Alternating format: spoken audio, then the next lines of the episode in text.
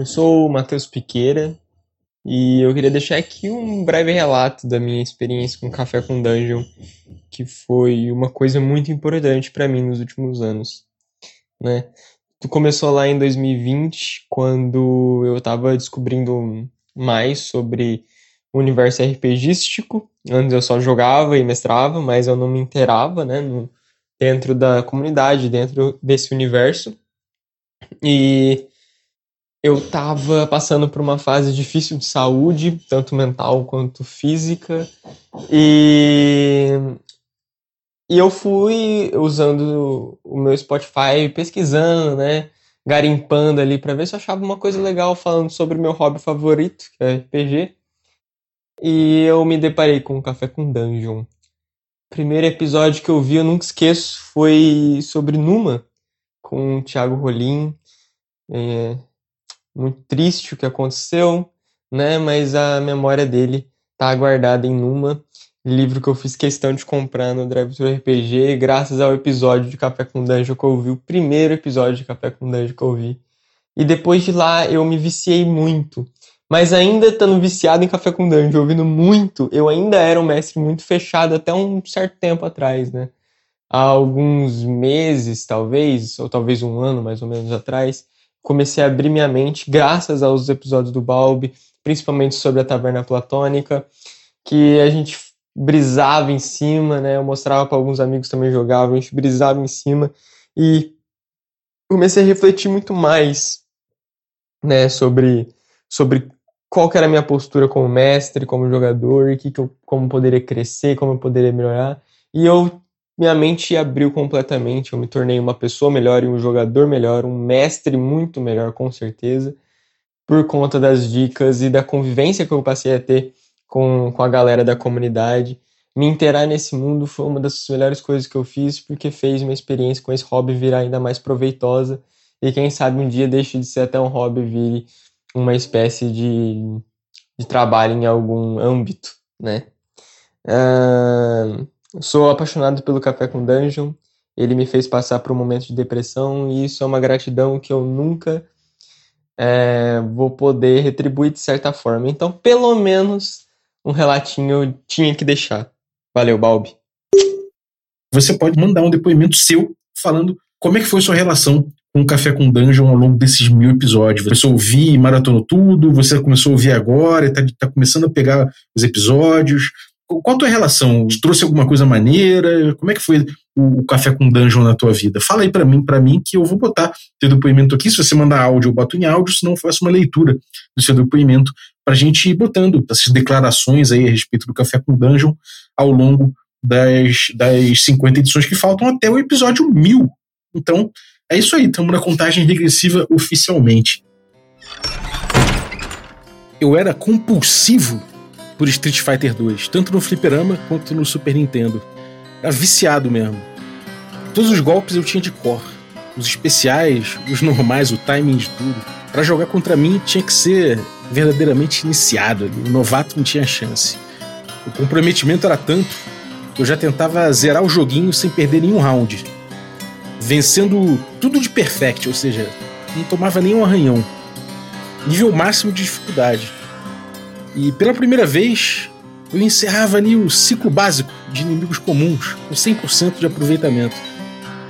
A euforia tomava conta do meu coração. O primeiro inimigo dos chefões era o pugilista, o Balrog, que também era para ser chamado de M. Bison, ou M. Bison, mas isso é outra história.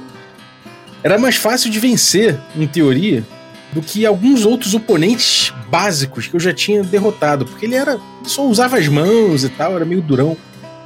Mas ali, meu amigo, era nível máximo e era um boss. Eu tava acostumado com o timing dos socos dele. Eu tinha até macetado o cara. Você pula, chuta na hora certa até ele cair. Mas ali o timing mudou. Os socos vieram fora de ordem, sei lá. Ele tava respirando diferente. Até que eu errei. O soco veio que veio, e era um soco especial. Tudo que eu pude fazer no desespero foi me defender. Mas quando você se defende do especial, um trisquinho de vida você perde. Pelo ralo, todo o meu esforço. Eu virei ali, o, eu incorporei o, Balrog, o Balrog naquele momento e meti um socão na TV, cara. Na época, você mudava os canais nos botões ali na lateral do tubo. Um botão para cada canal. Meu soco arrebentou e todos eles voaram pelos ares. Tô de castigo até hoje. Mas eu posso afirmar categoricamente que o Super Nintendo roubou pro Balrog. Oi, quer café? Café com Dungeon.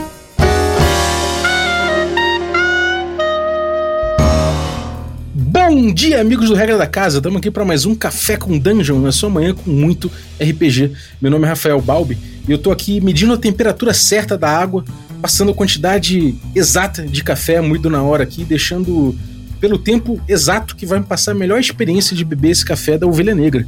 Se você quiser beber um café da Ovelha Negra, você não vai precisar controlar tanto a experiência não, porque já é naturalmente gostoso, sem dejetos industriais. Então chega lá em ovelhanegracafés.com.br, utiliza o cupom Dungeon Crawl, tudo maiúsculo, que você consegue beber de boinha, cara, e com abatimento. Se você quiser um abatimento ainda melhor, picpay.me barra café com dungeon, torne seu assinante a partir de 5 reais.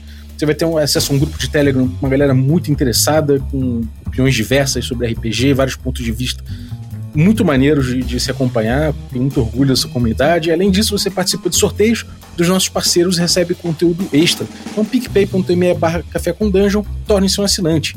Vamos lá, vamos falar de controle da experiência no, nos jogos, né, de forma geral. Será que o videogame rouba? Bom, para falar sobre isso, estamos aqui com o Henrique do Nautilus. Grande Henrique do Nautilus, sou fã do trabalho do Opa. cara, então tenho certeza que vocês são também. Então, bem-vindo, cara. Bom dia. Bom dia, bom dia, Rafael. Muito obrigado pelo convite. Bom dia, pessoal que tá ouvindo em casa. E aí, o que você tá bebendo hoje, cara? Eu tô bebendo uma aguinha. Eu tô bebendo uma aguinha. Mas uma aguinha, né? que eu tava fumando meu tabaquinho aqui, que eu não fico sem. boa, maneiro. É uma experiência boa, né, cara? Fumar um tabaquinho, beber uma água pra ressecar, né? Ah, pra bater legal. um papinho assim é sempre bom, né? Maneiro. Então, cara, eu tava falando do, do, Street Fighter 2, né? Que eu lembro que eu ficava puto às vezes porque eu falava que o videogame roubou, cara. Às vezes, às vezes eu tinha essa sensação. Você deve ter até hoje, né? É, é, é, é, uma. É, é, hoje em dia eu ocupo os designers, né? hoje em dia, eu, como crítico de videogames, eu acho que o jogo tá roubando, eu ocupo o designer. Eu falo, pô, esse cara aqui não fez um, não fez um jogo legal, eu tô me sentindo punido. sentindo cara, o que, que é um bom controle de experiência num jogo, assim? Tipo, você acha um bom controle de experiência você fazer com que o cara tenha uma experiência específica sem sentir que está sendo controlado? Ou de repente é você dar uma, uma agência, dar uma liberdade ali pro jogador? Como é que você enxerga isso de forma geral, assim? Cara, é, é interessante esse tema, né, do, do, do, controle de experiência, porque eu, eu tô entrando mais de cabeça no, nos RPGs de mesa agora, né? E uhum. eu sinto que os dois, o, o, é, o videogame e, o, e eu gosto muito de videogame, né? A palavra videogame, porque explica bem que não é só um jogo, né? Porque o RPG é um jogo, o videogame é um jogo, mas alguns videogames são jogos, mas nem todos, né? Então também uhum. tem isso. Mas uma coisa que eu sinto é que é duas abordagens que, parecidas, mas por pontos de partidas diferentes, né?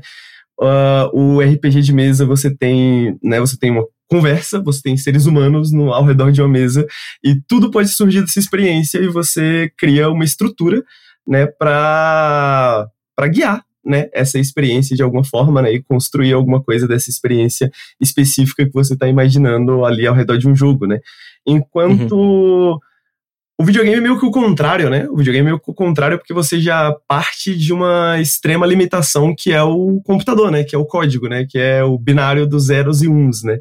Então, uh, por exemplo, uma das grandes questões no videogame é, pô, como que a gente traz muitas vezes essa sensação de criatividade, né? Essa sensação de que você está interpretando, de que você está tomando escolhas verdadeiras, né? Como você faz no RPG, por exemplo, onde suas escolhas elas são verdadeiras até onde, né? A gente pensa isso em termos de videogame.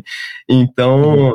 é engraçado pensar nisso, né? Porque é, é justamente pô, como que você cria essas experiências no videogame através dessas limitações, e ao contrário nos RPGs é como que você limita essa experiência para que ela condiza com, com, condiga com o que você quer dizer, né? Com o que você quer trazer no seu jogo, né? Então acho que esse é um ponto de partida interessante para pensar. É, é, sem dúvida, cara.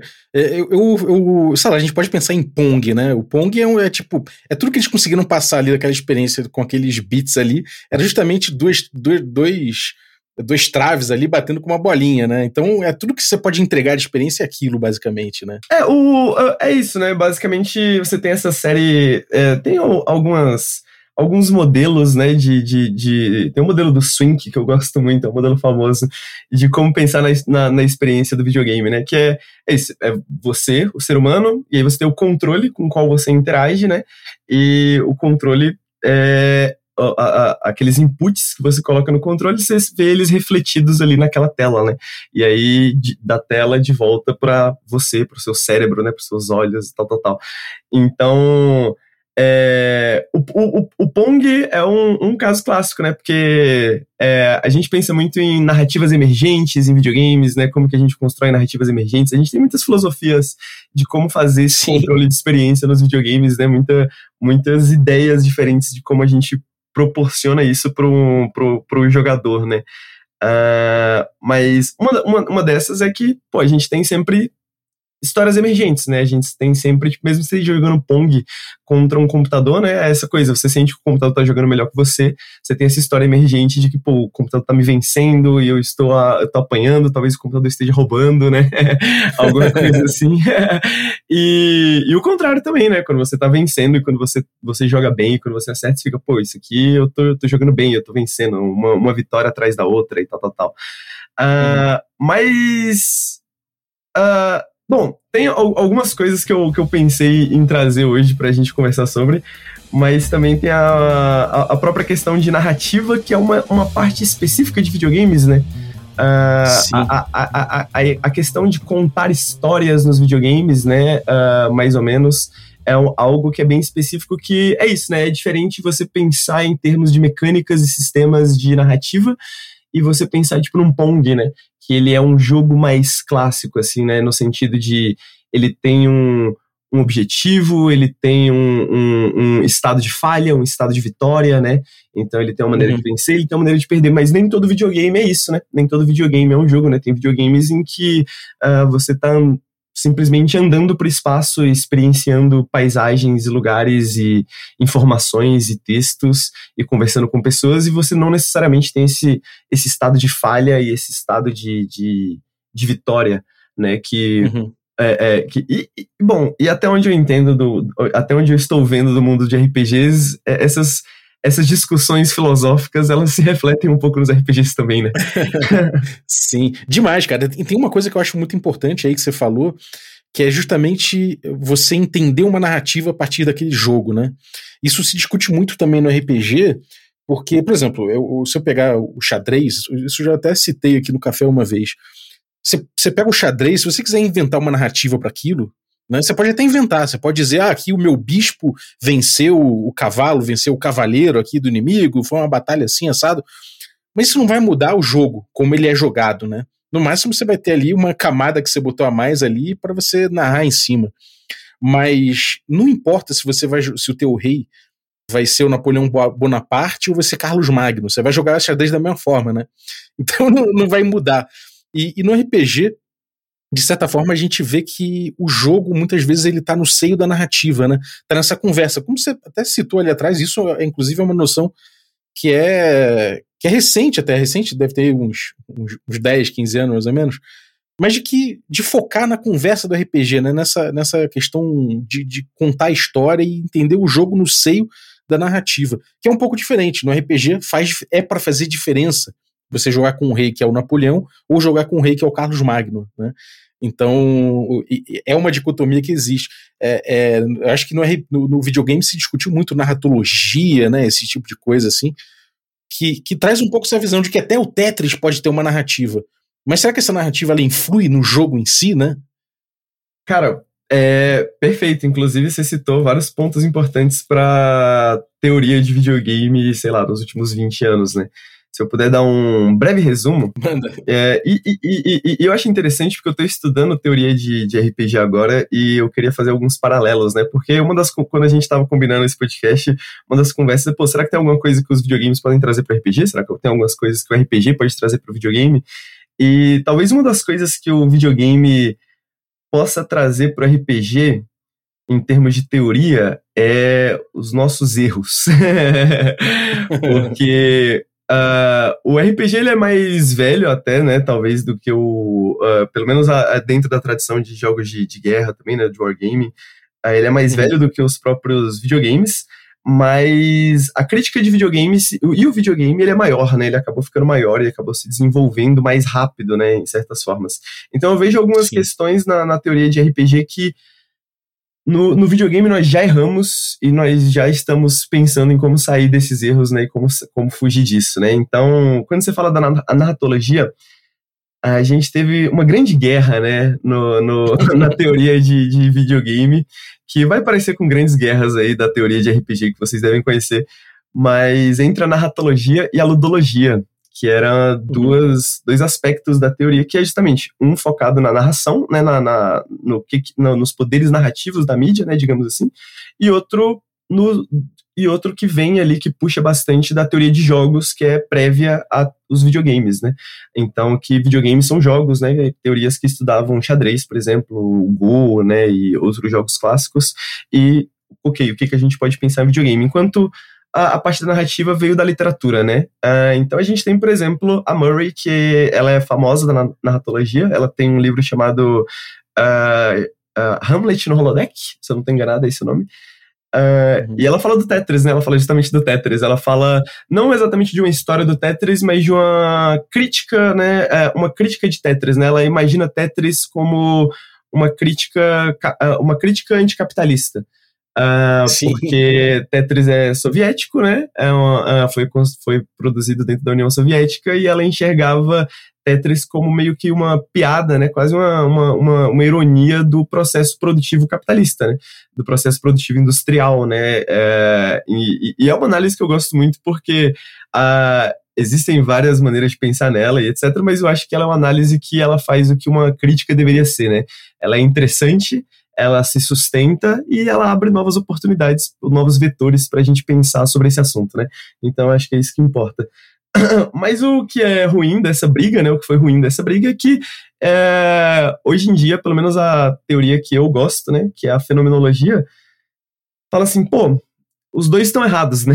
Os dois estão errados.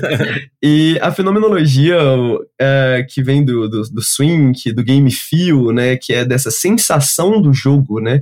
Quais as sensações que um jogo cria, né, quando você está jogando, né, que não é, não é exatamente sobre a gente prescrever o que, que um jogo deve ser, uh, o que, que um jogo é, né, o que, que um jogo precisa ter para ser considerado um videogame, para ser mais exato, uh, mas que sensações, que mecânicas criam uh, sistemas criam, interações criam, e como que a gente pode utilizar essas interações para justamente controlar a experiência, né? Uh, da maneira que a gente quisesse. Mesmo que se, se você quiser fazer um, um videogame que é um jogo, beleza, aqui tem essas ferramentas. Se você quiser fazer um videogame que é mais próximo de uma experiência literária, né? Uh, ok, tá aqui essas ferramentas. E dessa ideia também de que tá tudo bem a gente usar todas essas ferramentas de análise, né? Todas essas ferramentas que a gente tirou do cinema, que a gente tirou da literatura, que a gente tirou da música para falar de videogame, não tem problema. Porque a gente está analisando, no final das contas, como que o ser humano reage a isso, né? A gente está uhum. analisando como que o ser humano interage com o controle, como que ele reage à tela, né, ao efeito audiovisual, feedback e tudo mais. Uh, e então ela é um passo além da narratologia e ludologia, né? O que não importa não são as regras, e o que importa não é a narrativa, né? O que importa é como o ser humano reage, como o corpo interage com aquela mecânica, com, aquele, com, aquele, com aquela tecnologia, né? Uh, uhum. E o que eu acho muito interessante da, da, da Forge Theory, né, que a galera chama da teoria da Forge, né, que meio que virou o PBTA, né, e meio que deu as bases para o PBTA, né, e, funda e, fundamentou muito dessa, dessa coisa de fiction first, de narrativa primeiro, né, e de ficção primeiro, uhum. tal, tal, nos RPGs. Mas uma coisa que eu gosto muito, que você citou, é essa ideia do foco na conversa, né, porque eu acho que ela se, ela, ela é exatamente a mesma coisa da questão da fenomenologia nos videogames, né? A gente fala foco no, nos dedos, né? A gente foca muito nos dedos e nos olhos, né? Como que os olhos uh, interagem com a tela e como que os dedos interagem com o controle, né? Então a gente pensa muito no corpo, nos músculos. Dentro do contexto de um RPG, eu acho que o mais, o, o mais análogo a isso é justamente a conversa, né? Como que uma conversa acontece dentro de um jogo de RPG, porque é isso que é o jogo de RPG, né? É isso que a gente está tentando controlar, né? Essa é a experiência do jogo de RPG. No final das contas, ela é uma conversa, é uma pergunta, respostas, aí é, certas perguntas e certas respostas pedem uh, certas mecânicas, né? Pode ser dados, pode ser cartas, pode ser tokens, né? Pode ser qualquer coisa. Uhum. Uh, tudo isso dentro de um sistema maior, né? Que enquadra essas várias mecânicas e que pretende criar uma experiência específica de jogo, né? Uma experiência espe específica de jogo de, de, de, de RPG, né? Para ser mais exato. É, que, é, que se é jogo não é outra história, é muito mais longa. Mas, mas eu sinto que em termos de controle de experiência, eu acho que o mais interessante de comparar com videogame é isso, né? Então, eu acho que esse é o acerto. Uh, acho que a gente tem que mesmo que focar no corpo, né? Eu acho que a ideia é mesmo focar no que está acontecendo no momento a momento ali, né? Na minúcia do, do, do jogo de RPG, né? No que está acontecendo ali naquele, na, naquele ponto ali, naquele instante, no espaço-tempo. Porque é ali onde o jogo acontece, de fato. Ali é o texto do jogo, né? Uh, Sim. Porém, uma coisa que eu não gosto muito da teoria da Forja é que eu acho que ela é um pouco prescriti prescritivista demais, né? E eu acho que é uma crítica que outros grupos, né, já fizeram antes de mim, e eu não estou trazendo nenhuma novidade, né? E isso é algo que o videogame já passou um pouco também por isso, né? A gente já a, a narratologia, o ludologismo, né, a ludologia, eles já tentaram criar uh, estruturas prescritivas que falam assim, pô, isso aqui é um videogame. E tudo que é fora disso aqui não é videogame, tudo que é fora disso aqui é arte interativa, tudo que é fora disso aqui é, sei lá, é qualquer coisa que os caras inventavam na hora para justificar que aquilo ali não era um videogame, né, para dizer que aquilo é um jogo. No final das contas, eu acho que a gente lida com a realidade. O que que tem aí? O que que existe? O que que as pessoas consideram um videogame? Pô, você tem um videogame que você só anda, você só anda para lá e para cá e lê umas paradas. As pessoas consideram isso um videogame? Então é um videogame, né? E eu vejo a mesma uhum. questão no RPG se repetindo um pouco, né? As pessoas discutem, ah, isso não é um RPG, ah, isso é um, né, uma contação de histórias com dados, ah, não sei o que. Pô, as pessoas entendem isso como RPG. Se as pessoas entendem isso como RPG, é um RPG. Né? É isso que importa, né? É, os conceitos são fluidos, né, cara? E realmente eu, eu, eu, falo no café algumas vezes de, de uma evolução que eu percebo. Acho que você deve perceber também.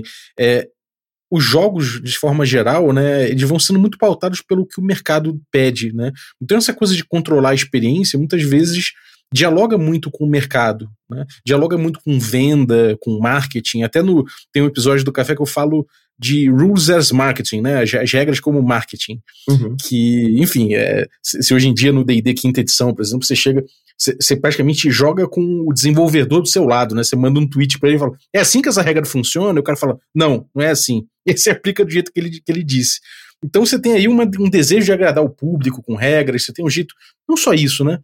O RPG ele nasce de uma forma muito artesanal. E com o tempo se discute, inclusive a Forja faz críticas né, ao D&D clássico, os jogos clássicos, porque eles controlam mal a experiência. Né? Você, você não pode garantir que determinado jogo vai, ter, vai, vai proporcionar uma experiência igual em várias mesas. Isso de fato acontecia. Né? O D&D original era um jogo que um dos atrativos dele, por outro lado, era justamente que cada grupo teria sua experiência um pouco diferente do outro mas com o produto é ruim. Então parece que o, o RPG ele veio evoluindo num caminho de convergência com RPG com videogame em muitos pontos, né? Justamente nessa, nessa questão do controle da experiência. E é muito curioso de ver que mesmo uma galera que era da Forja, por exemplo, o Ron Edwards e tal, é, isso eu fiquei, eu vi recentemente, né? O Ron Edwards ele ele, ele é autor da teoria GNS, não sei se você já deve ter, já deve ter lido lá na, é, na é a, a, que deu origem à teoria da Forge eventualmente, né? Que foi adaptada para a é. teoria da Forge, né? É, exatamente. E, e, ele mesmo dropou o S, né? Ele tirou o simulacionista do rolê. Uhum, uhum. Porque meio que eu acho que tá, tem uma convergência com esse, com esse pensamento, né, do que você, que você trouxe, do, da experiência em si, né? Do, do, do que você está vive, vivenciando ali. E no caso, o S é a simulação, né? É você, você vivenciar aquela, aquela realidade que foi colocada ali, aquela realidade construída é, na ficção em conjunto, né? Aquela coisa tudo, isso acontece de certa forma em todo RPG e acaba sendo ali que você vai pautar essa experiência, né? Ali que você vai ver a experiência acontecer de fato, né? Então, essa convergência digital eu acho muito, acho muito curioso, cara. Você vê, de alguma forma, assim, voltando, né? Antigamente a gente via, sei lá, é, aqueles adventure games que a gente tinha lá, da, da LucasArts, por exemplo. Uhum. Tinha Monkey Island, Indiana Jones, tinha aquele Leisure Suit Larry, que nem era da, da, da LucasArts, eu acho. Era, não, Mas era que... da Sierra. Sierra, isso. Era competidora. Pô, e eram jogos que você escrevia, né, cara? Você botava look, walk, não sei o que. Você tinha MUD também, que você meio que tentava escrever. Você acha que. É, como você acha que o mercado veio pautando essa questão da experiência, né? É, essa questão de tentar buscar com que as pessoas, é, sei lá.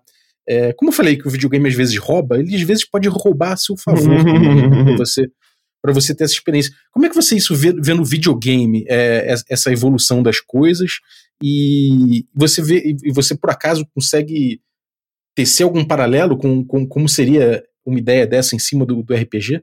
É, é, alguns, alguns, alguns. É, uma coisa que eu acho muito interessante, tipo assim, é, e aí por isso que eu gosto dessa, dessa ideia da gente, da gente sempre dobrar tudo e voltar pro corpo, né?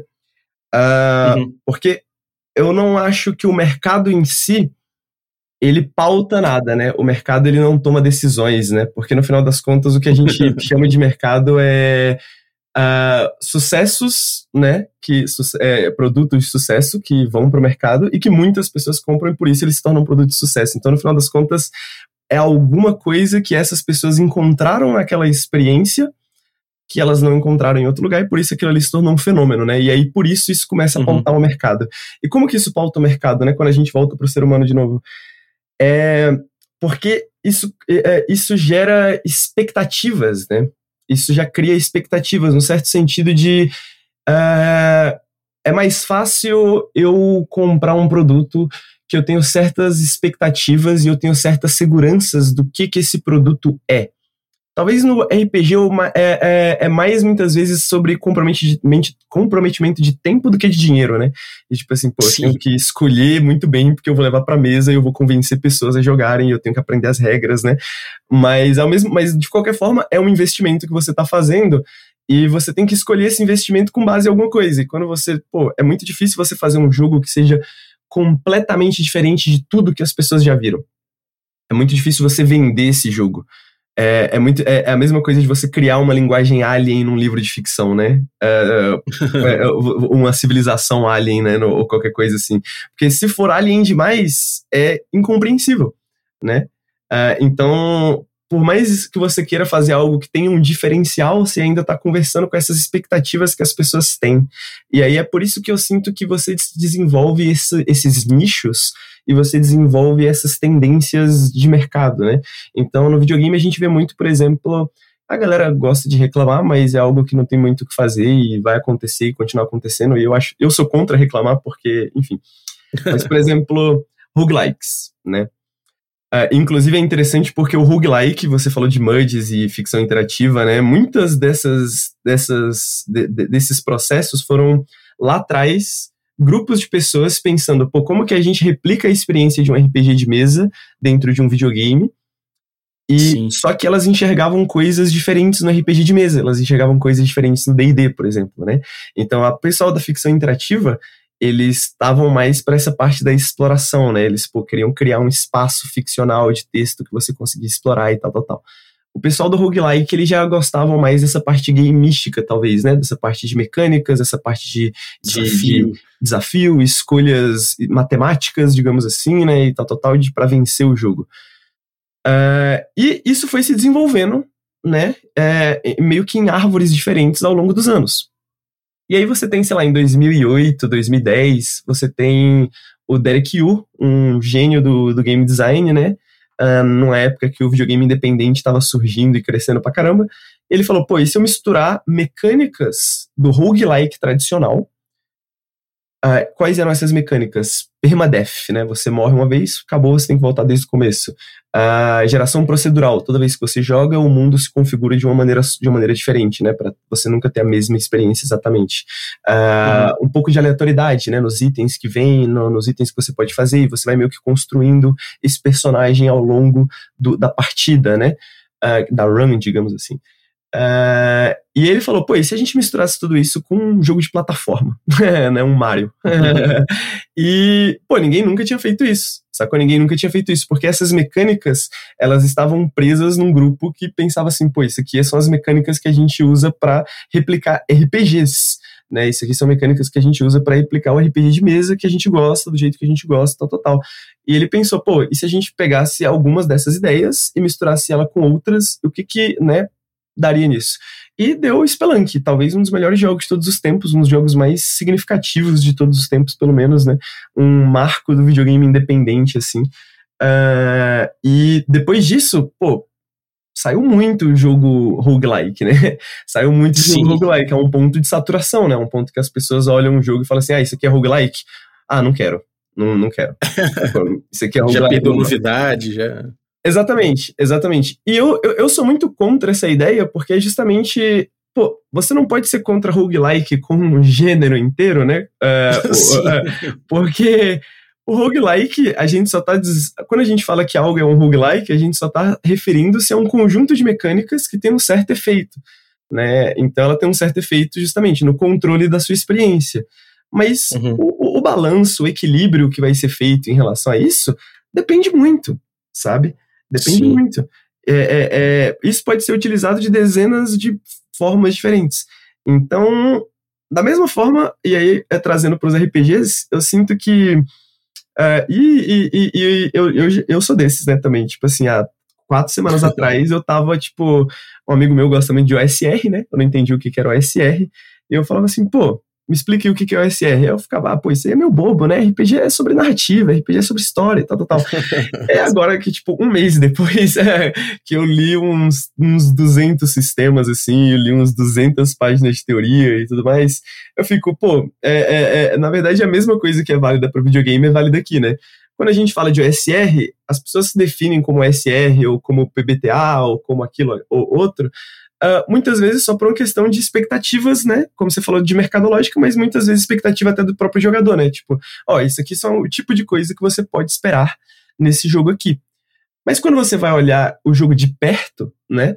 A maneira que ele utiliza as mecânicas é a maneira que ele utiliza as mecânicas. Ele pode se chamar um SR e ele tem mecânicas baseadas totalmente no, no, no, Powered by the Apocalypse, sabe? E uhum. isso pode dar uma configuração interessante. E se pô, tá falando que é o SR, talvez tenha, tenha as suas razões para isso também. Uh, e a mesma coisa o contrário, né? Então, acaba que esses gêneros, eles viram mais espectros, né?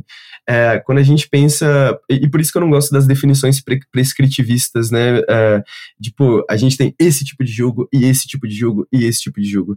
Eu, eu acho que a gente tá mais sempre no espectro, né? Então, Uh, a gente tem mecânicas que puxam mais para um lado, que puxam mais para um outro, e a gente tem um sistema, que é esse conjunto de mecânicas, que num, numa totalidade, quando a gente vai totalizar, tem isso. Mas no momento a momento do jogo, muitas vezes tem jogo que, pô, às vezes durante certas fases, durante certos momentos, eles são bem mecânicos, eles são bem gameísticos, eles são bem, sei lá, e em outros momentos eles são bem narrativos e etc, etc. Então uh, é, é mais uma questão de como cada mecânica é, e, e, como cada, cada.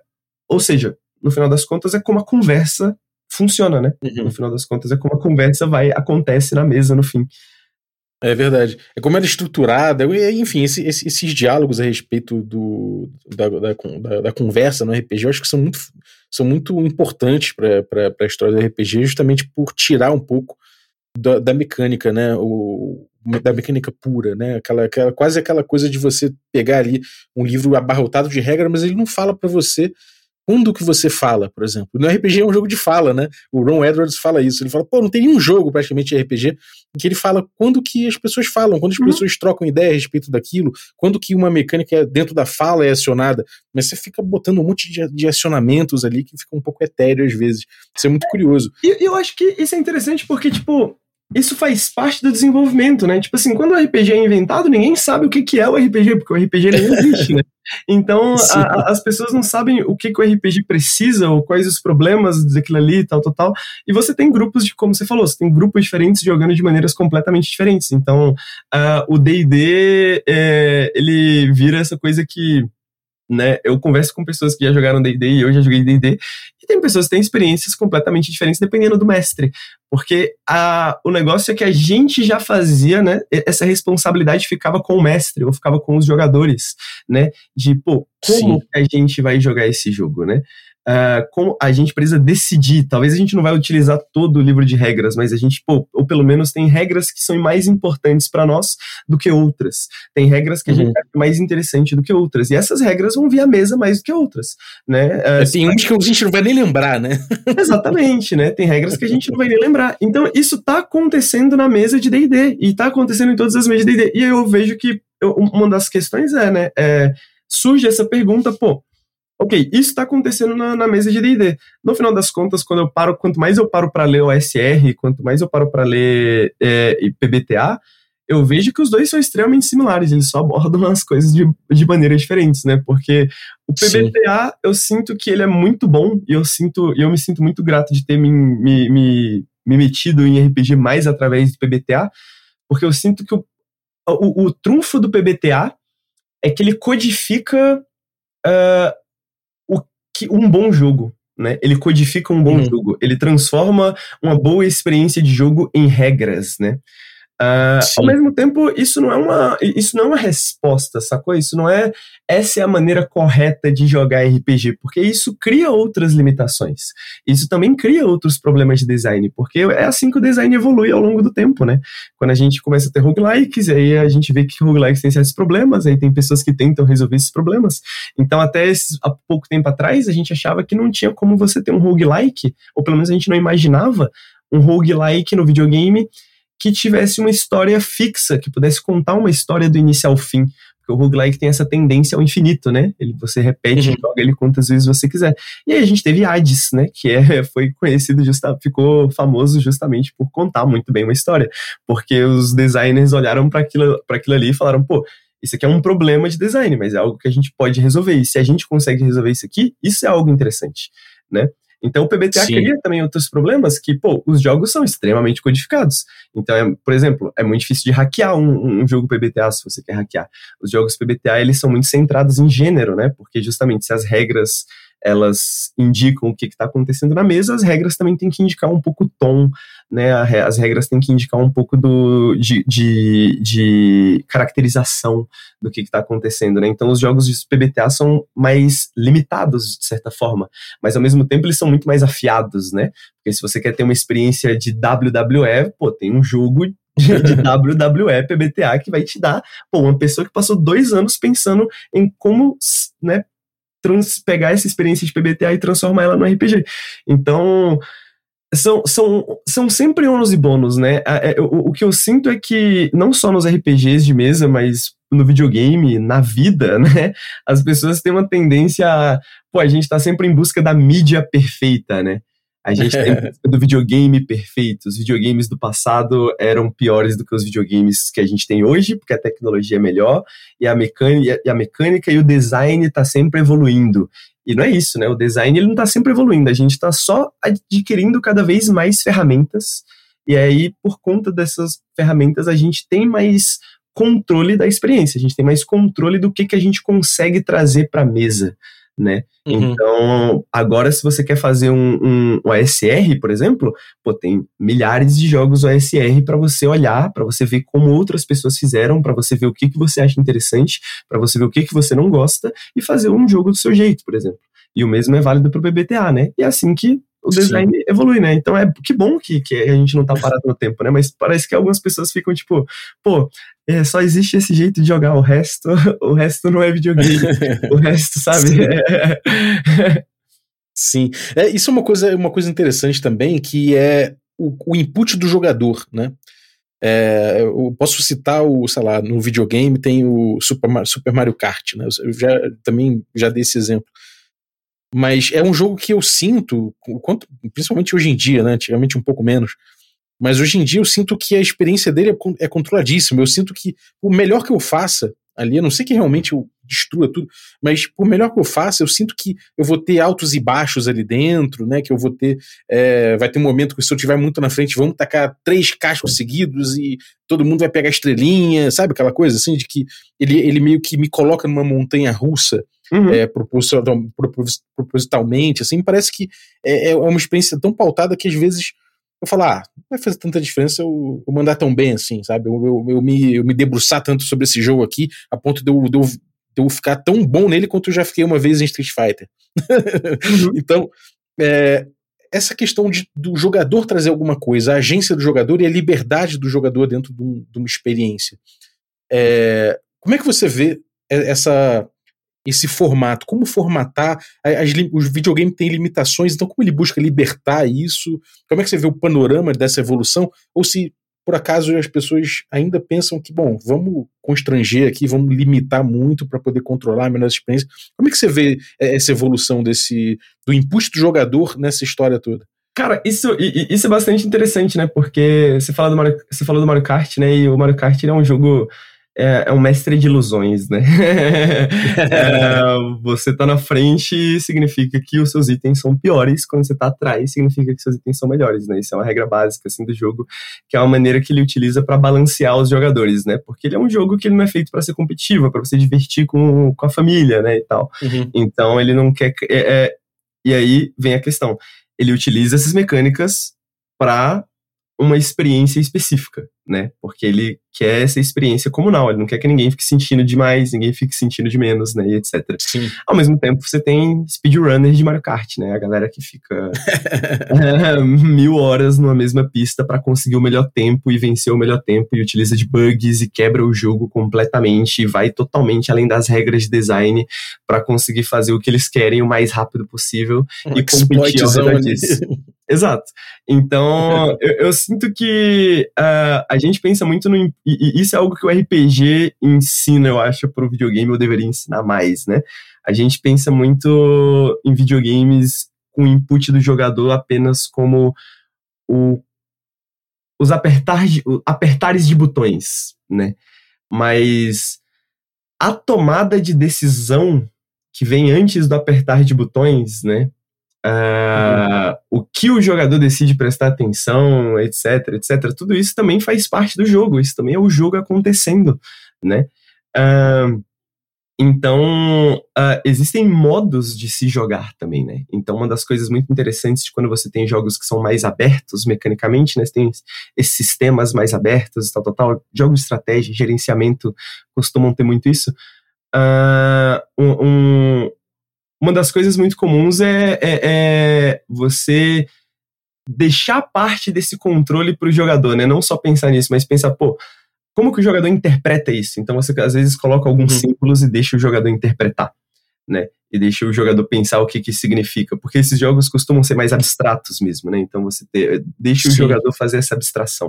Uh, e não só isso, mas o jogador também ele pode escolher maneiras de jogar diferentes. Então ele pode falar, pô, eu vou jogar dessa vez como um pacifista, eu vou jogar dessa vez como uma pessoa que vai matar todo mundo, um murder robo, né? Como fala no RPG de mesa. Sim. Uh, então ele também tem essas escolhas de como ele vai querer quebrar o jogo, como ele vai querer interagir com o jogo. Isso é interessante pensar em termos de design também, né?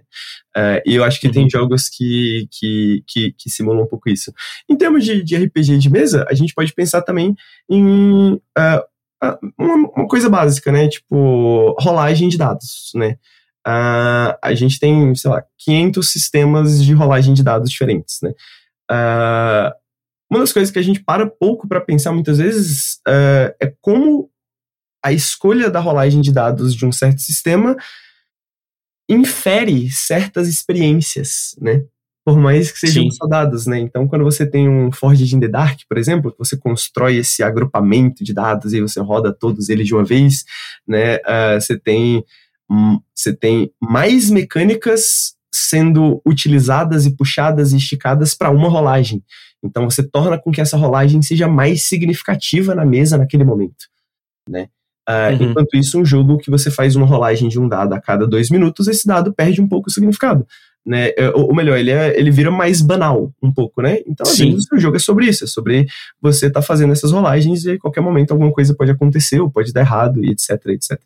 Então, uh, diferentes proporções, né, diferentes mecânicas, diferentes maneiras de enxergar os dados também inferem certas, certas, certas experiências específicas nesse sentido. E no videogame, uh, a gente está num processo muito de, de. Sempre, né? A gente está num processo de exploração. Não é todo mundo que está interessado, porque videogame é muito amplo, né? Então, tem muito videogame que não se parece em nada com um RPG de mesa, né? Que eu diria que talvez não tenha nada para ensinar sobre um RPG, um RPG de mesa, né? Mas ao mesmo tempo, alguns dos meus jogos, dos meus videogames favoritos nos últimos meses, nos últimos anos, foram foram jogos, foram videogames que simulam ou tentam trazer algumas ideias do RPG de mesa. Então, dois que eu posso citar nesse sentido, talvez até três, porque eu tô jogando um agora, e ele é bem diferente desses outros dois. Mas o primeiro é Wilder Myth, é um jogo que saiu ano passado. Uh, falar dele um pouquinho antes de talvez citar os outros. O interessante do Wilder Myth é porque ele tem muitas escolhas o tempo inteiro e essas escolhas alteram muito significativamente, significativamente o seu personagem. E ele faz isso através de um sistema de proceduralidade, né? Ele tem esse é, um sistema procedural. Uh, só que os sistemas procedurais, até então, eles são mais utilizados para uma arena, por exemplo. Você tem uma arena de combate e ela tem uma configuração diferente, com itens diferentes, em vezes diferentes e tal, tal, tal. Poucas pessoas pensaram em como utilizar essa, esse procedural para contar uma história, né? Para contar uma história do início ao fim. E isso é mais difícil do que parece um pouco. Então a gente tem, por exemplo, Dwarf Fortress, a gente tem Caves of Good, que eles pegam bastante do roguelike tradicional, Sim. que é esse jogo de turnos, que é esse jogo mais mecânico e tudo mais. Esses jogos, eles têm bastante lore, né, talvez. Eles não têm exatamente uma história, eles não conseguem contar uma história exatamente do início ao fim. Eles têm a história emergente da sua fortaleza e a história emergente do seu personagem, que é algumas das melhores histórias que eu já vi, sabe? Então, no King of Food, eu tive um personagem que nasceram seis braços nele, eu coloquei uma faca em cada braço e eu agora eu tinha seis braços que atacavam automaticamente. E depois eu tinha asas, e depois eu tinha um, um casco de tartaruga. Então, coisas assim, porque ele é um jogo assim. O Dwarf Fortress eu já tive fortalezas que foram dizimadas por elefantes selvagens, assim. E esses anões anotavam na parede, né? Eles escreviam na parede, né? Eles desenhavam, isso você só vê o texto, né? Você não vê o desenho, mas tá lá o uhum. texto. O anão tal desenhou aqui uma imagem do anão tal sendo pisoteado por, por um elefante gigante aqui no ano tal, e etc, etc. Então, você tem essas narrativas emergentes fantásticas, mas ninguém pensou em como contar uma história do início ao fim. O Wilder Myth, ele tenta fazer mais isso, ele foca mais nesses três personagens que você tem, na relação entre esses personagens, e você acerta, você adquire certas coisas no mundo, e seu personagem sofre modificações, e essas modificações afetam como você é percebido, porque ele tem essas milhares de mini histórias, e aí toda vez que você está andando pelo mundo e o tempo passa, você puxa algumas dessas histórias. E ele também uhum. tem uma mecânica de tempo, né? Uh, depois que passa, você joga por um ano, aí tem um downtime, digamos assim, né? Que nem no RPG de mesa, que passa 10 anos. Aí seu personagem envelhece, ele passa por certas coisas e depois você volta pro jogo. No final das contas, uhum. ele é um jogo tático, né? Ele é um jogo meio que XCOM. Mas essas historinhas, essa mistura de historinhas, é, as, as histórias são diferentes todas as vezes, tal, tal, tal. Isso é novo. O que vem com certas limitações. É tipo, depois que você joga, eu joguei umas 50 horas, depois que você joga umas 50 horas, você vê que algumas histórias começam a se repetir Aí quando isso, aí uhum. perde um pouco aquela magia do começo, né? Quando você tá ali jogando Sim. pela primeira vez, tem uma, uma, magia que um RPG não tem isso, né? Tem, você pode jogar, sei lá, se você gosta de D&D, você pode jogar 10 anos de D&D e você vai estar tá tão impressionado, talvez, na décima, no décimo ano quanto no quinto, sabe? Uhum. Uh, dependendo do é, mestre. Isso são algumas limitações, de repente, do, do da, da, questão do código, né? De você ter ali, de repente, sei lá, o, gera automaticamente algumas coisas, mas tem, tem suas limitações também, né? Dá muito mais trabalho fazer um videogame, né? basicamente. É, basicamente dá muito mais trabalho. Qualquer conteúdo que você insere num videogame, né? Qualquer cena nova, né? Uh, isso é uma uhum. coisa que o pessoal da, da ficção interativa descobriu, né? E eles descobriram não, porque era algo meio lógico, mas eles codificaram muito tempo atrás, né? É que é a explosão de opções. Quando você começa a explorar, explorar árvores de escolhas em jogos de ficção interativa, né? Uh, quanto mais escolhas você tem e quanto mais essas escolhas vão criam galhos, né? Criam garfos, uhum. uh, mais você tem que escrever, né? E aí, às Sim. vezes, uma história extremamente curta que uma pessoa vai experienciar, por exemplo, 5% só daquele conteúdo, mas tem todo aquele 95% que você teve que escrever só para suportar aquela, aquele 5%, sabe? Sim. Porque a pessoa não vai ver tudo, né? Então, aí você começa a ter técnicas e você. E, inclusive tem várias tretas, né? Ao, ao, longo da história do videogame, de pô, jogos que você tem essas escolhas, mas as pessoas rapidamente perceberam que essas escolhas não significavam absolutamente nada, né? Porque o pessoal falou, pô, se é, tão se é tão trabalhoso fazer escolhas diferentes, vamos fazer escolhas diferentes. A pessoa acha que tá escolhendo, no final dá no mesmo. Uh, então. Sim isso é algo que, que nós, como seres humanos, né, quando a gente está interagindo com esse mundo e quando a gente está fazendo escolhas, a gente não quer que nossas escolhas sejam jogadas fora, né? A gente quer ter agência, né? Uh, e aí, ao mesmo tempo, você tem, pô, Depression Quest, é um jogo que literalmente te tira a sua agência para passar um ponto de que você tá com depressão e por isso você não consegue tomar escolhas. Você não consegue tomar banho porque você tá deprimido. Caralho, então você não consegue levantar da cama. Não fiquei sabendo desse. É, é, um jogo de, de texto, inclusive, né? É um Twine.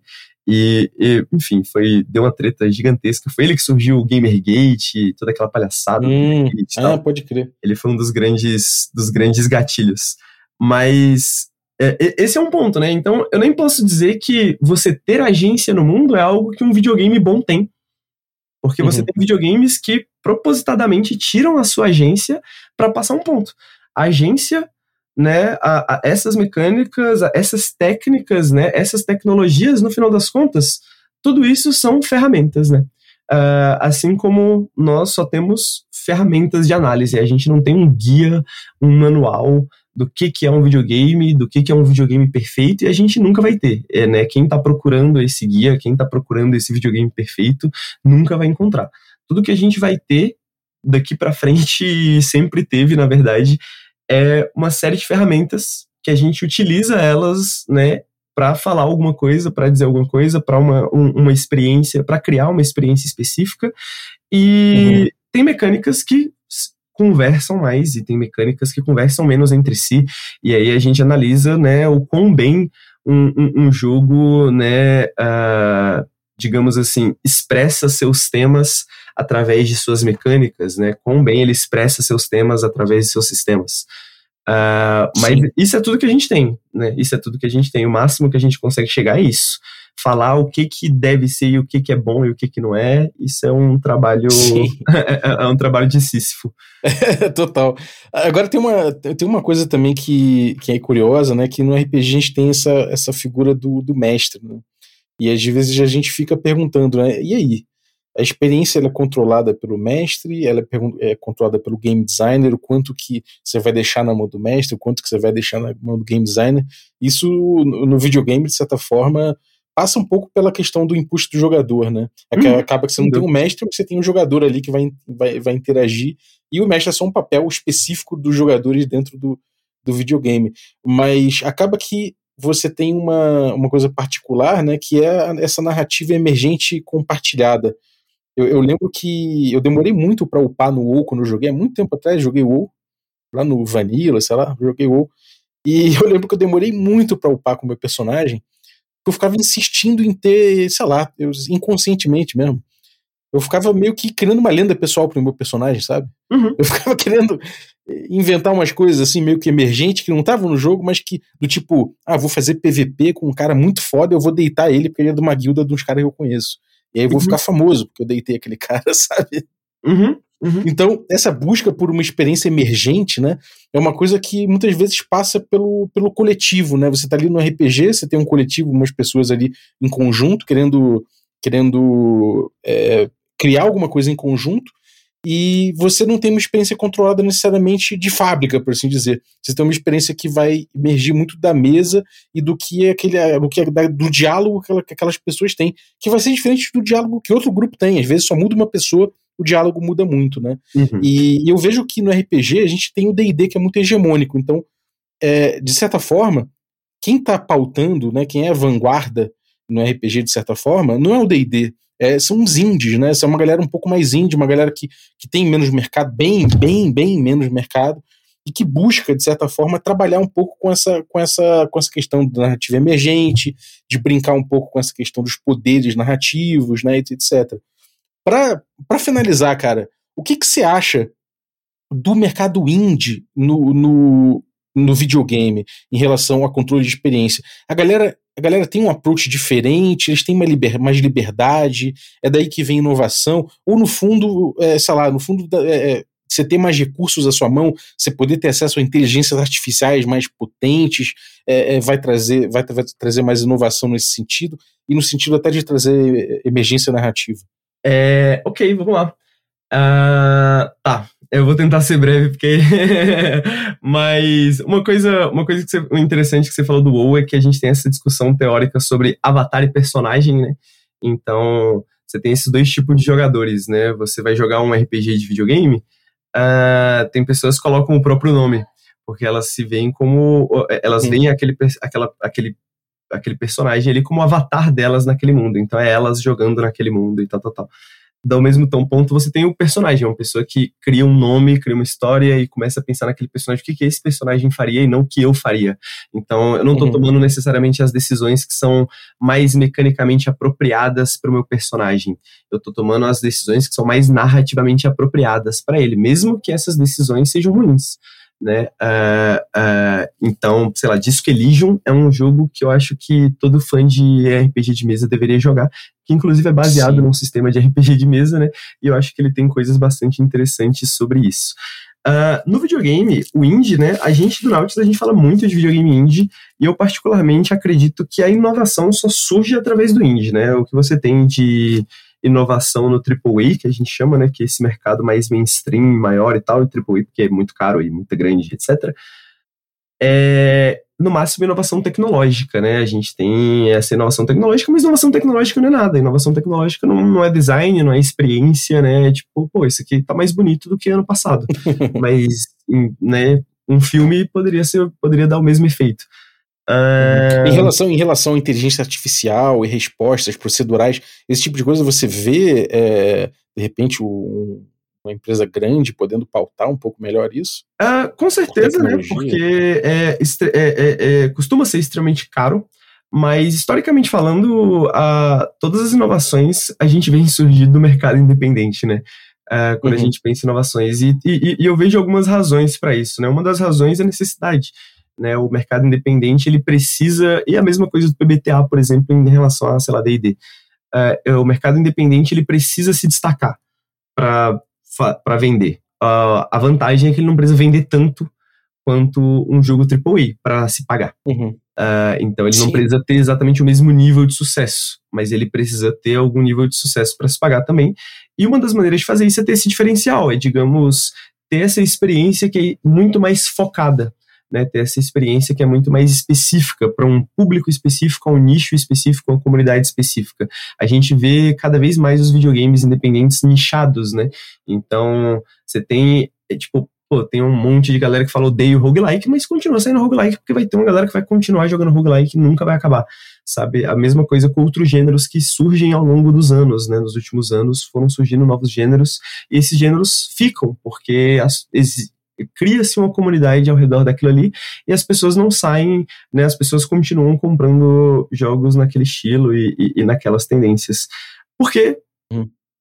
o, o mercado indie encontra sempre alguma coisa que as pessoas querem, mas o mercado mainstream não não dá, né? Que o mercado mainstream não consegue uhum. dar. E muitas vezes porque o mercado mainstream é, como ele é, é muito mais dinheiro envolvido, é muito mais arriscado também, né? Então, Sim. É, essa é a limitação, né? Quando você tem, quanto mais arriscado você faz, você, pô, quer uma garantia de sucesso. E aí você acha que ele dá menos input, ele dá menos espaço para os inputs individuais, assim, do, do jogador? Você acha que é, tem a ver? Não. Menos narrativa emergente, um pouco mais de narrativa embutida? Você acha que isso vem a, a, no, no, no vácuo disso? Sim, mas não diretamente, né? Por exemplo, eu acho que o faz com que a gente tenha mais jogos parecidos com jogos do ano passado né? Então, assim, coisas que já deram certo a gente vai continuar fazendo, uhum. né? E eu acho que é mais uma contingência, assim, mas o fato é de que por um bom tempo a, a, a, indústria do AAA, né, ela se apaixonou um pouco ali pelo, pelo fotorrealismo, né, ela se apaixonou ali um pouco pela fidelidade gráfica, pela narrativa cinemática, né, pela Sim. ideia de, pelas ideias do cinema, né, e tudo mais. Então, sem dúvidas, eu concordo que é um pouco o vácuo disso, né? Talvez dessa experiência mais controlada que você pode ter do início ao fim, que as pessoas vão olharem, porque é até mais fácil em termos das pessoas, pô, isso aqui é bom, porque eu joguei do início ao fim, eu vi a história inteira, parece um filme, então eu já tenho meio que minhas ferramentas cognitivas para analisar isso, sabe? É. Como um bom filme, porque eu gostei da história e tem o impacto que um filme tem, etc, etc. Então, pô, esse aqui é o jogo do ano, enfim, por uma série de fatores, isso se tornou muito mercadologicamente interessante. E até hoje é, na verdade, né? Você tem esses grandes jogos uh, ah, AAA saindo, né? E, no, e, enfim, tem o mercado independente também hoje também não é essa coisa monolítica de, de independência, né? Na verdade, a gente fala de independente, mas você tem vários grupos aí que não são nada independentes, são tipo empresas grandes, empresas problemáticas, empresas que estão dentro de outras empresas maiores, né? Uh, fazendo jogos que a gente considera independente. Então, mas ainda assim eu sinto que a parte da inovação vem mais daí, né? Então você tem mais essa possibilidade de, pô, vamos fazer um jogo que é totalmente esquisito, que tem sistemas estranhos, que tem combinações de coisas que você nunca viu, e essas coisas podem dar certo porque elas conseguem encontrar um público na internet, né? Então, o meu jogo uhum. do ano passado, por exemplo, Crowd Squad, é isso, é um jogo de tiro, mas é um jogo de tiro completamente esquisito. Uh, eu consigo pensar talvez no Loop Hero também, que talvez seja mais Nossa. próximo de um RPG, né? É mais mecânico assim, porque ele tem essa pegada de fantasia, cara. dark fantasy. E, cara, Sim. ele é fantástico, sabe? Mas, sabe, como foi difícil explicar para as pessoas o que era Loop Hero quando o Loop Hero saiu, sabe? Uh, é verdade. Como foi difícil quando a gente via notícias de Loop Hero antes do jogo sair, como jornalistas mesmo, entender o que, que era Loop Hero, o que, que é isso aqui que vai ser lançado. Então, uhum. isso afasta muitas pessoas, mas, sabe? Então, da mesma forma, é essa questão. No final das contas, tudo se torna esse espectro de, um, de limitações e affordances, né? Uh, uhum. Coisas que você pode fazer quando você tem, utiliza certas mecânicas, utiliza certas questões, e limitações que você tem dentro disso. Então, pô, a indústria AAA tem, pô, extremas possibilidades de inovar, sacou? Tipo, eles têm tudo que eles precisam para inovar. Eles têm o talento e eles têm o dinheiro. Eles não inovam porque isso é arriscado. Então, do ponto de vista corporativo, isso não é interessante para eles. Por isso que é interessante, talvez, uma, uma, uma, uma estagnação estética, digamos assim né, dentro do, dos videogames AAA. Para eles isso faz sentido, porque isso continua vendendo, né? Por isso que a gente vê remakes, por isso que a gente vê o 3, o 4, o 5, a sequência da sequência da sequência, né? Então, porque isso, isso faz muito sentido para grandes, grandes quantias de dinheiro. E o mercado independente, pô, não precisa disso. Então, tem algumas questões, tipo, a gente precisa saber se comunicar, né? A gente precisa saber conversar e entender o que, que as pessoas querem ou o que, que as pessoas estão afim, o que, que você está afim, né, às vezes mas eu acho que tem muito mais espaço para inovar dentro dele, muito mais espaço para pensar em novas ideias. E aí é isso, você vai pensar numa ideia legal e aí vai vir alguma empresa grande e vai roubar depois a sua ideia, sabe? É, esse é o processo que vai acontecer e que sempre acontece. É, é isso aí. Beleza, cara. Pô, eu tô, tô muito feliz aqui com a tua participação. Muito obrigado, cara. É sempre, sempre um prazer é, ouvir você falar, cara, eu realmente curto muito do trabalho, a galera do Nautilus como um todo. Inclusive, tem que dizer aqui, testemunhar que comprei o Loop Hero por por conta de vocês, comprei Valheim por conta de vocês, não tenho que testemunhar aqui. Olha aí, o Loop Hero, inclusive, fui eu que fiz o vídeo. Ficou muito bom, cara. Muito bom. pô, legal, cara, fico feliz mesmo. É. E, pô, eu queria agradecer é. também o convite, eu falo pra caramba, então espero que eu não tenha me excedido muito, mas é um assunto muito divertido pra mim de conversar sobre. Não, foi muito legal, foi, foi, essa coisa, né? Quase um bater um, bater um papo bebendo um café, sem pauta mesmo, então foi, foi loucura, foi loucura, foi muito bom. Curti, cara. Obrigado. É, cara, tem algum recado que você queira dar pra galera? Alguma coisa que vem aí que você queira que a galera preste atenção? Que você tenha aprontado na internet? Conta aí. Pô, eu queria que queria talvez chamar o pessoal para dar uma olhada na live do twitch.tv barra Nautiluslink, né? Nosso canal do YouTube, youtube.com barra Nautiluslink. A gente. No YouTube a gente não fala muito de RPG. A gente não fala de RPGs, a gente só fala de videogames. No, na Twitch, eu tô tentando trazer esse ano mais RPGs, tô me interessando mais por RPGs esse ano. Quero trazer mais coisas. Uh, então, vocês serão muito bem-vindos todos. Uh, e queria também falar do, do, meu parceiro, né, meu colega Vírgula Leal. Uh, Vírgula Leal, ele tá fazendo um RPG chamado Regras do Futebol. É meio que uma mistura de futebol com Battle Royale, no mundo pós-apocalíptico, sabe? Uma coisa meio esquisita. Uh, mas é o tipo de jogo que ele faz, ele tem alguns jogos na Steam também, então fiquem de olho no trabalho dele, que a gente tá juntão. A gente jogou Regras do Futebol lá na canal do Nautilus recentemente, se vocês quiserem ver, final de semana passado, uh, hoje é dia 10. então, final de semana passado a gente jogou, dia 5, a gente jogou Regras do Futebol lá na live. Quem quiser dar uma olhada no joguinho dele, fique à vontade. Eu vou dar uma conferida e, bom, qualquer coisa eu também já chamo ele aqui para trocar uma ideia no café. Olha aí, Maneiro. qualquer coisa eu faço a ligação, faço a ponte. Demorou, tamo junto, cara. Eu vou deixar esses links então, pessoal, para vocês poderem ouvir. É, ouvir não, né? Poderem seguir aqui os canais que, que o Henrique deixou. Então, cara, muito obrigado. Galera, é, pô, pessoalmente recomendo, é um, um, dos canais que me inspira sempre, pô, sempre vejo, gosto muito do material, tanto na Twitch quanto no YouTube. Então sigam. E, cara, Valeuzaço. Obrigado você também que ficou ouvindo a gente até agora. Muito obrigado por participar dessa conversa aí. E quero agradecer a galera que torna possível essa aventura, os nossos assinantes Café Expresso.